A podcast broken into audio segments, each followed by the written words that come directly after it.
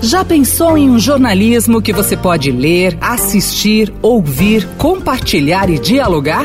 Saiba mais em vempensar.estadão.com.br. Nesta sexta-feira temos aqui na nossa edição do podcast Estadão Notícias o Poder em Pauta Aliás, estávamos em falta com você, né, do Poder em Pauta. Ficamos um mês sem o programa, normalmente ele é a cada 15 dias, mas porque tivemos eleições americanas neste miolo, o que impossibilitou que gravássemos o Poder em Pauta com o time titular aqui do Poder em Pauta, que hoje está de volta, sempre discutindo os assuntos mais importantes que mexem com a República Brasileira. Eu vou diretamente a Brasília, tá cada um em sua respectiva residência, respeitando os protocolos de distanciamento social cobrindo legislativo, judiciário, poder executivo. Deixa eu começar cumprimentando aqui a Jussara Soares, que está a postos aqui para mais um programa. Tudo bem, Jussara? Tava com saudades. Olá, tudo bem? Também estava com saudade. Bom ter, ter todos de volta para o nosso papo quinzenal. Tava fazendo falta conectar também com Rafael Moraes Moura, que cobre o Supremo Tribunal Federal, Poder Judiciário. Teve longuíssimas férias, muito bem aproveitadas, porque eu acompanhei via Instagram e hoje ele está aqui com a gente para o Poder em Pauta. Seja muito bem-vindo, Rafael. Olá, Emanuel, obrigado pela acolhida, saudade dos nossos ouvintes. Agora eu tô com um pouquinho de saudade do Nordeste também já, admito. e quem também já está a postos. E hoje ele tem um estúdio improvisado. Ele está num novo estúdio testando uma nova acústica. Felipe Frazão, tudo bem, Frazão? Tudo bem, Emanuel. Bem-vindo de volta aos nossos colegas. É o nosso já usual carro.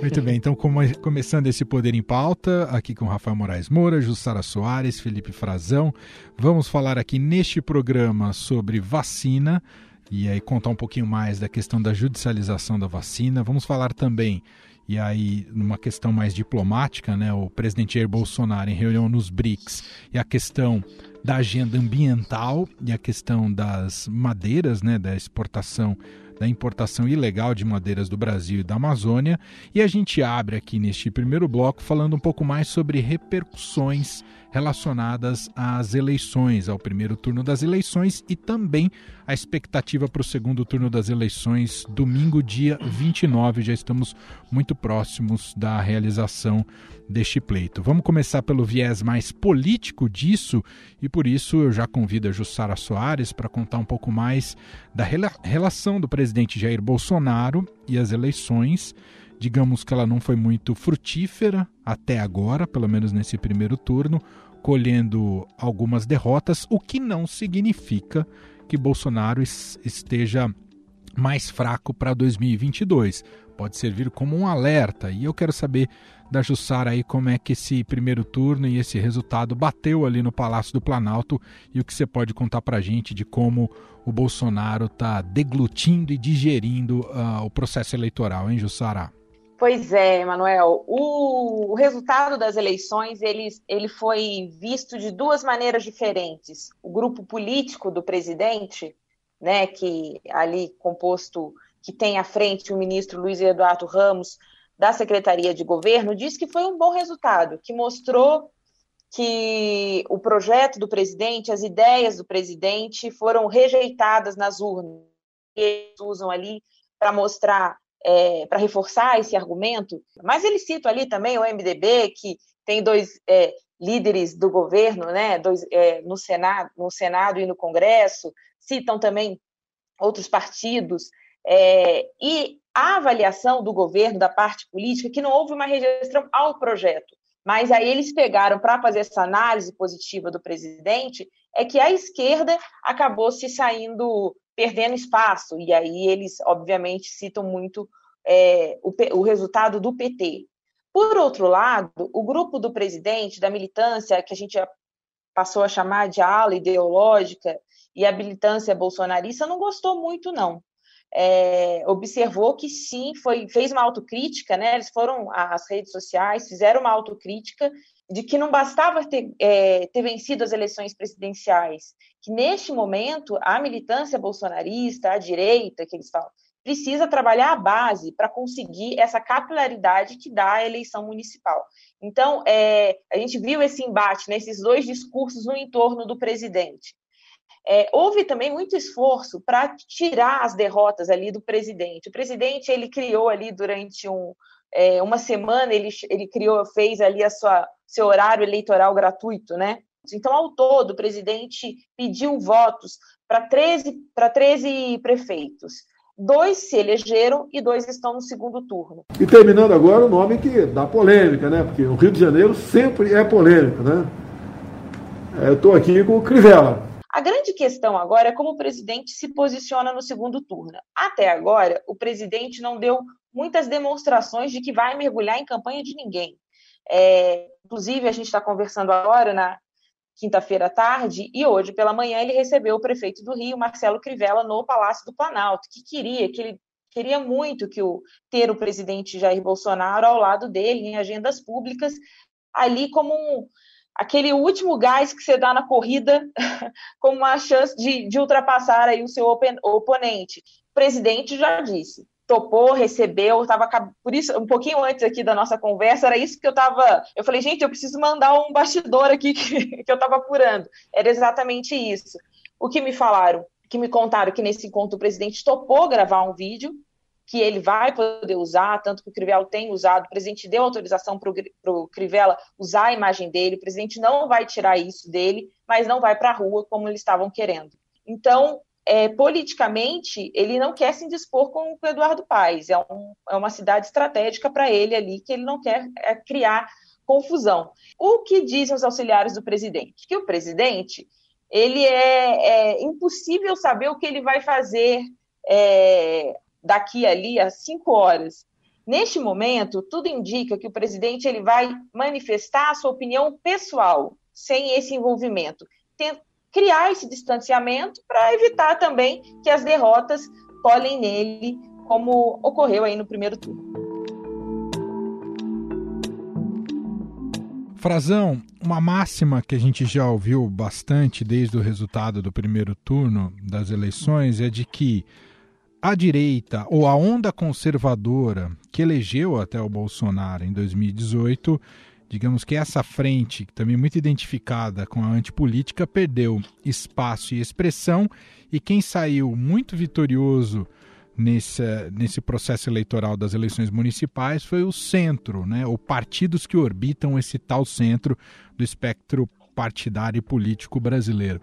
É isso mesmo? E esse centro pode se sentir mais musculoso pensando em 2022, ainda que as articulações ainda estejam muito no, no princípio, Frazão? Meia verdade, né, Manuel? Tudo depende na política por que prisma a gente vai olhar.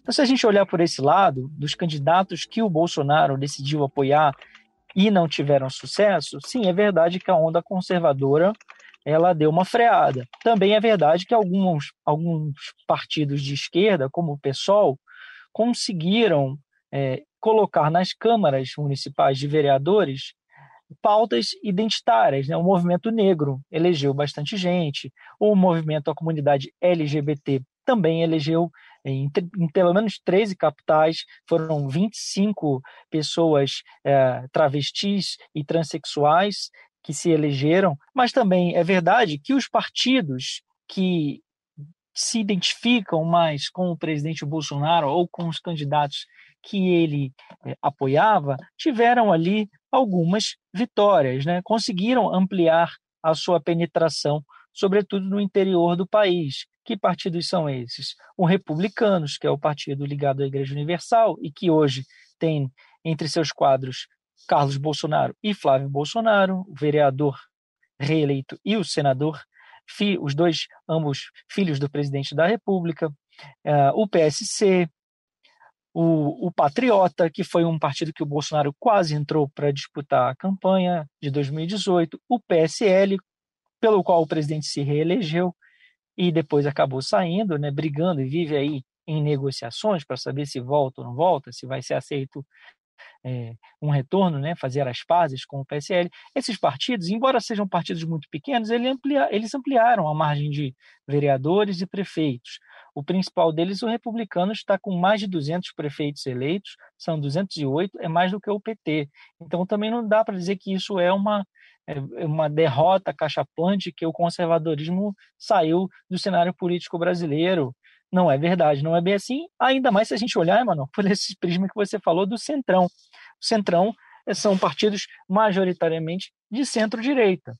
E esses partidos, sim, se fortaleceram muito. E quais são eles? O progressista, o PP, né, clássico partido que deriva da Arena, na ditadura militar, partido de Paulo Maluf, em São Paulo, e partido também de Jair Bolsonaro durante quase 11 anos, se não me falha a memória, no Congresso Nacional. Esse partido saiu muito fortalecido, aumentou o número de prefeitos, aumentou o número de vereadores. O PSD do Gilberto Kassab está concluindo a sua, o seu plano inicial quando ele é fundado em 2011, ainda com a ajuda do governo Dilma Rousseff e do PT, para tentar desidratar o poder do MDB, do PMDB à época, hoje é o MDB, está conseguindo. O PSD também aumentou bastante, mais de 600 prefeitos, é um número alto, mais de 62 prefeitos eleitos em São Paulo, 10% do estado mais ou menos na mão deles, é, e, e, esse, e o DEM também, né, o Democratas, é, que é um partido que está se reerguendo, o antigo PFL, que viveu seus piores momentos na oposição durante a era petista, agora começa a se erguer, reerguer sob o comando de ACM Neto, prefeito de Salvador, presidente desse partido, reelegeu, transferiu os seus votos e, reele, e elegeu o seu sucessor na capital baiana em primeiro turno. Ali é um, um reduto do, da esquerda, né, no Nordeste, e ali tem sim um bastião da direita, que é Salvador, a capital que o PT nunca conseguiu conquistar. E acho, Manuel, que é importante para o presidente ficar de olho é, nessas capitais. Né? Ele está disputando duas capitais agora no segundo turno, que é o Rio, né, com Crivella, e em Fortaleza ele disputa com o capitão Wagner do PROS, disputando com o PDT, que tem o deputado estadual Sarto, que passou à frente no primeiro turno, com uma, uma diferença de só dois pontos percentuais. Ali sim tem uma disputa aberta e seria assim uma vitória do Bolsonaro se o capitão Wagner ganhasse em Fortaleza. Ele teria uma capital com um aliado dele no Nordeste. Bom, para a gente fechar esse primeiro bloco sobre eleições, agora vamos entrar aqui no aspecto da justiça eleitoral e do Tribunal Superior Eleitoral. Uh, o Rafael Moraes Moura vai é, contar para a gente um pouco mais dos bastidores e do que está acontecendo no TSE. Tivemos um grave problema né, no supercomputador do TSE, o que atrasou demais o processo de contagem de votos. Isso foi ali para conta do Barroso, né, que é alguém que que é um lord, né? E, e, enfim, colheu, digamos, essa derrota pessoal no primeiro turno, deve estar se preparando para ter uma entrega e um resultado melhor no processo do segundo turno, né, Rafa? E também tiveram os ataques de hackers a, também aos servidores ali do, do, do, TSE. Queria que você contasse um pouco mais os bastidores dessas crises envolvendo aí o TSE e o Barroso, hein, Rafa? Pois é, Manuel. O que não faltou foi problema atirado no colo do TSE no último domingo, nessas eleições, né? Você falou do problema, mas segundo as palavras do presidente do TSE, Luiz Roberto Barroso, ele chamou o episódio de, abre aspas, pequeno acidente de percurso. Então ele minimizou o episódio em relação àquela demora, lentidão na apuração dos votos. Os moradores de São Paulo, né, Manuel, ficaram muito apreensivos com aquela expectativa em torno da contagem dos votos. Lembrando que houve uma mudança de procedimentos em relação a essa eleição comparado a tudo que aconteceu antes. Antes, cada tribunal regional eleitoral contava os seus votos, apurava os seus votos e divulgava os seus votos. O que mudou para 2020?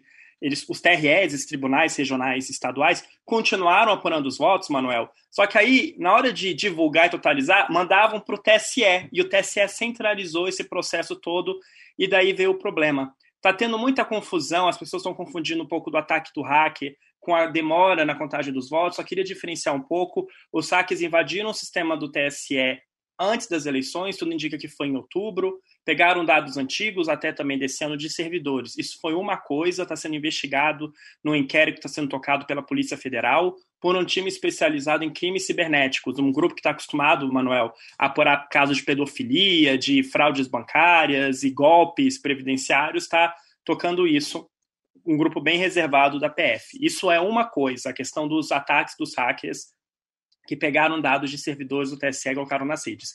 Outra coisa, também dentro desse contexto do, da justiça eleitoral sendo atacada, foi a questão da lentidão na demora de processar os votos né, e divulgar os votos. O TSE diz que se ancorou num relatório da Polícia Federal quem imagina, Manuel, 27 TRS, cada um tem o seu banco de dados, tem 27 focos possíveis de ataque de hackers. Então, a PF achou que era melhor centralizar e botar tota-, totalização em São, em São Paulo, perdão, totalização em Brasília, aqui na sede do TSE, achando que seria mais seguro, daria maior segurança. Só que o que a gente viu foi uma lentidão o TSE enfrentou um problema na calibragem da inteligência artificial. Até perguntei, o, presidente Barroso pediu desculpas pelo episódio, e eu perguntei se a empresa também não tinha nenhuma responsabilidade sobre isso, já que a empresa demorou para entregar esse supercomputador com a inteligência artificial, mas o TSE livrou a barra da empresa, disse que o problema foi do próprio tribunal e que isso vai ser corrigido a tempo do segundo turno. A Jussara falou muito das lives eleitorais do presidente Jair Bolsonaro, o horário eleitoral, e queria lembrar que numa outra frente, ministérios públicos de três estados, Emanuel, vão investigar esses horários eleitorais do presidente Jair Bolsonaro, pedindo voto para né, vereadores, candidatos a prefeito. Pelo visto, o apoio, como a Jussara falou muito bem, né, não, não foi muito bem sucedido, mas isso também está na mira da justiça eleitoral. O que, que o TSE está achando disso? Sobre as lives do Bolsonaro, tem muita gente achando que é muito delicado o presidente está pedindo votos, mas ele não está no trabalho, né? Não, não, não, é no Palácio do Planalto, é no Palácio da Alvorada, que é a residência. É fora do horário de expediente dele, mas ele usa a estrutura do Planalto, então tem umas nuances aí, isso pode chegar ao TSE eventualmente. Em relação aos, aos ataques à justiça eleitoral, a atuação dos hackers e a demora no processamento dos votos, eu apurei com ministros é que existe uma certa crítica à forma como o Barroso tem conduzido o processo. Eles acham, o Barroso até falou, ah, foi na gestão antiga. Aquela questão, né, Manuel? O, o, o quem assume está sempre falando, ah, foi o meu antecessor, eu não foi minha escolha, chegou assim, a herança maldita, né? Meio que falou que, olha, foi um relatório da Polícia Federal e foi a gestão anterior. Só que ele era vice-presidente do TSE na gestão anterior. Então tem gente que acha que pegou mal ele trazer um pouco da responsabilidade por essa decisão da centralização dos votos, arrastar a antecessora dele, ministra Rosa Weber, que é uma grande amiga dele, né? E também essa confusão que está tendo entre o que foi o ataque dos hackers ao sistema e a demora no processamento dos votos. Tem gente achando que a comunicação do TSE deveria ser mais efetiva. Então agora a gente acompanhar os processamentos e torcer para tudo dar certo, que a gente tem um segundo turno vindo aí. Até porque, né, Rafa, só para a gente concluir, alimentou muitas teses, é, muitas teorias da conspiração, né? Só o fato de ter atrasado o processo de votação ali no primeiro turno, inclusive de muitos políticos uh, muitos bolsonaristas que vieram a colocar em xeque aí o, o, o sistema eleitoral brasileiro para votar também toda aquela história Exatamente. do voto impresso. O próprio né? presidente disse depois que é preciso ter um sistema eleitoral que não, que não deixe dúvidas, que não dê margem para suposições. Aquela velha história do voto impresso, não adianta. O Supremo já declarou que é inconstitucional, mas o Bolsonaro insiste e é uma medida, Manuel, que para os cofres públicos custaria 2 bilhões e meio de reais. Milícias digitais entraram imediatamente em ação tentando desacreditar o sistema. Há suspeitas de articulação de grupos extremistas que se empenham em desacreditar as instituições, as instituições clamam pela volta da ditadura e muitos deles são investigados pelo Supremo Tribunal Federal. A gente tem que lembrar o quê? A gente tem impressora em casa, sabe como é lidar com cartuchos de impressora é uma das piores coisas que existem. Imagine todas as urnas com essas impressoras acopladas. O Supremo já vetou essa ideia, já disse que é inconstitucional, mas toda essa demora na, no processamento dos votos inflamou a militância digital bolsonarista, inflamou o próprio presidente da República. A gente está aqui com Poder em Pauta, com Rafael Moraes Moura, Jussara Soares, Felipe Frazão, os três diretamente de Brasília.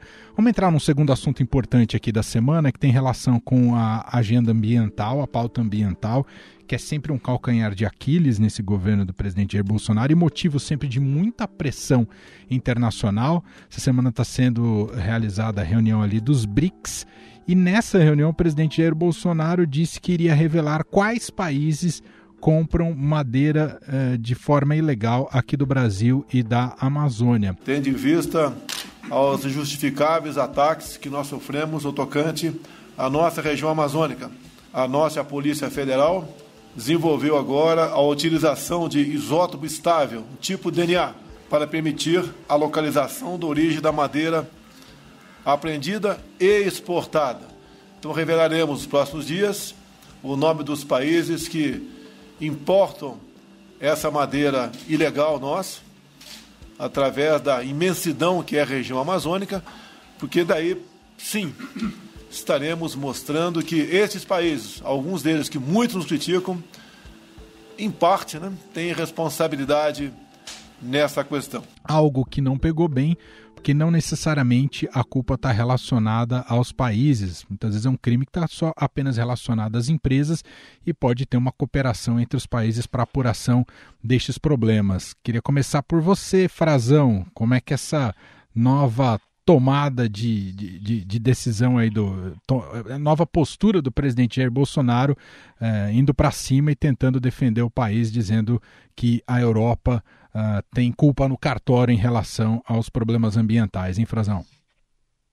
Está tentando defender, sobretudo, a imagem do governo dele, né, Emanuel? Exato. Acho que é muito claro isso.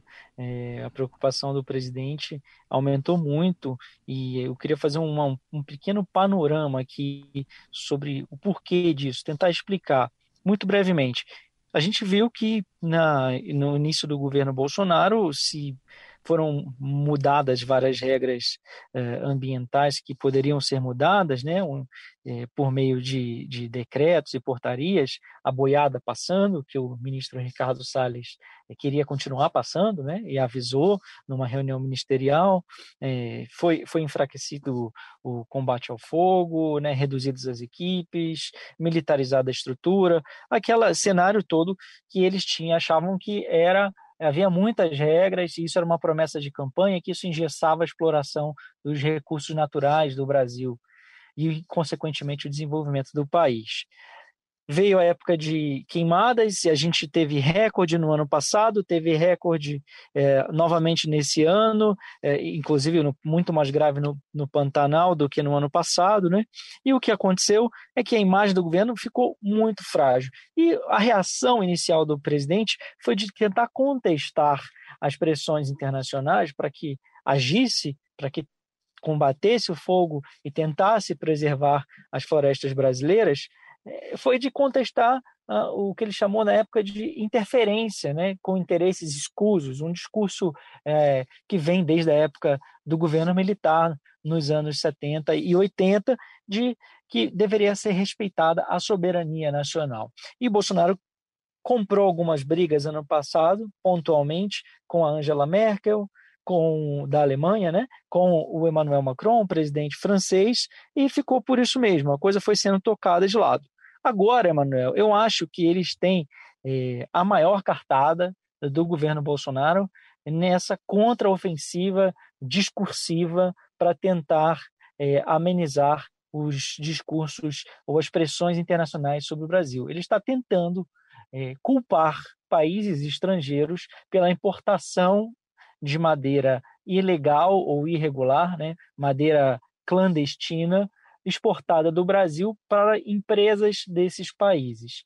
Isso já foi está sendo investigado desde 2017 por uma uma operação chamada Arquimedes da Polícia Federal que envolve o Ministério Público e o Estadão já mostrou que os, os procuradores envolvidos entendem que essa culpa não é necessariamente do país que, que recebe essa carga de madeira, e sim das empresas que eventualmente lá sediadas compram essa madeira. Aí precisa se eh, esclarecer se, se conscientemente ou não se é, de que ela é um, um produto ilegal. E o Brasil, o fato é que o Brasil ainda não agiu diplomaticamente sobre isso. Eu apurei junto ao Ministério das Relações Exteriores que não houve contatos diplomáticos prévios pedindo colaboração para a solução desse problema por parte do governo brasileiro. E essa é uma grande questão, porque se o Brasil sabia que isso estava acontecendo, a Polícia Federal já tinha isso mapeado, e isso chegou ao conhecimento do comando político do governo, seria natural que antes de uma ameaça dessa, de envolver, como o presidente prometeu divulgar, e isso cria um novo problema diplomático com os países europeus. Muito bem. É um sinal para ele. Jussara, você quer dar alguma arrematada nesse assunto antes da gente ir para a parte final aqui do nosso programa, Jussara? Queria apenas deixar bem claro, chamar a atenção para esse relacionamento Bolsonaro e Mourão. Tem muita coisa aí, é, é uma relação de altos e baixos, amor e ódio. É, e na semana passada o presidente desautorizou, deu, desautorizou o vice-presidente, deu alguns recados ali, o Mourão baixou um pouquinho o tom, mas ele continua falando. E a novidade nessa história é que o presidente Bolsonaro acha que o, que o, que o vice Mourão ele usa o cargo dele e também essa projeção né, da, no, no comando aí nacional da Amazônia para é, fazer um uso político disso e projetar já para 2022. Bom, antes da gente fechar então o nosso bate-papo aqui do Poder em Pauta com Jussara Soares, Felipe Frazão e Rafael Moraes Moura, tem a dica imperdível de filme, série e outras atrações nas plataformas de streaming. Numa semana que chegou o Disney Plus ao Brasil, Rafa Moura sempre nos brinda com essas indicações é, super bem apuradas por ele também. E aí, Rafa? Fiquei de férias, vou dar duas dicas bem curtinhas. A primeira é Netflix, um seriado delicioso chamado O Gambito da Rainha. É sobre xadrez, mas é muito mais do que sobre xadrez. E é muito interessante como ele faz as distinções entre Estados Unidos e União Soviética em plena Guerra Fria, de você poder tentar entender o outro. Você tem que aniquilar o adversário no xadrez, mas você também pode admirá-lo. Maravilhoso. No cinema, para quem usa máscara, para quem não estou recomendando, é uma decisão pessoal. mas o Tenet, o filme do Nolan, é um filme de espionagem. Você vai se sentir como o meme da Nazaré. É isso. tem que se entregar, tem que sentir.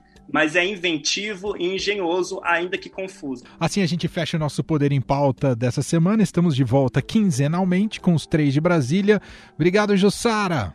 Obrigada, que bom estar aqui, foi ótimo, tava com saudade e que a gente não demore, não fique tanto tempo assim sem se ver. Obrigado, Felipe Frazão, um abraço, até a próxima. Um abração a todos.